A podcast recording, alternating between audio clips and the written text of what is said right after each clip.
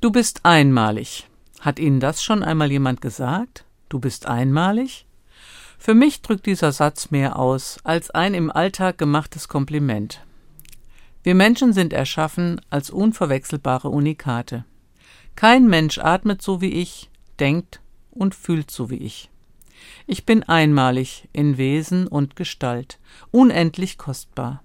Ein Gedanke, der mich froh und dankbar sein lässt. Von Ewigkeit zu Ewigkeit wird keiner mehr so sein wie ich. Ich glaube, da war Gott am Werk. Ich wünsche Ihnen eine gesegnete Nacht. Barbara Walter von der Katholischen Radiokirche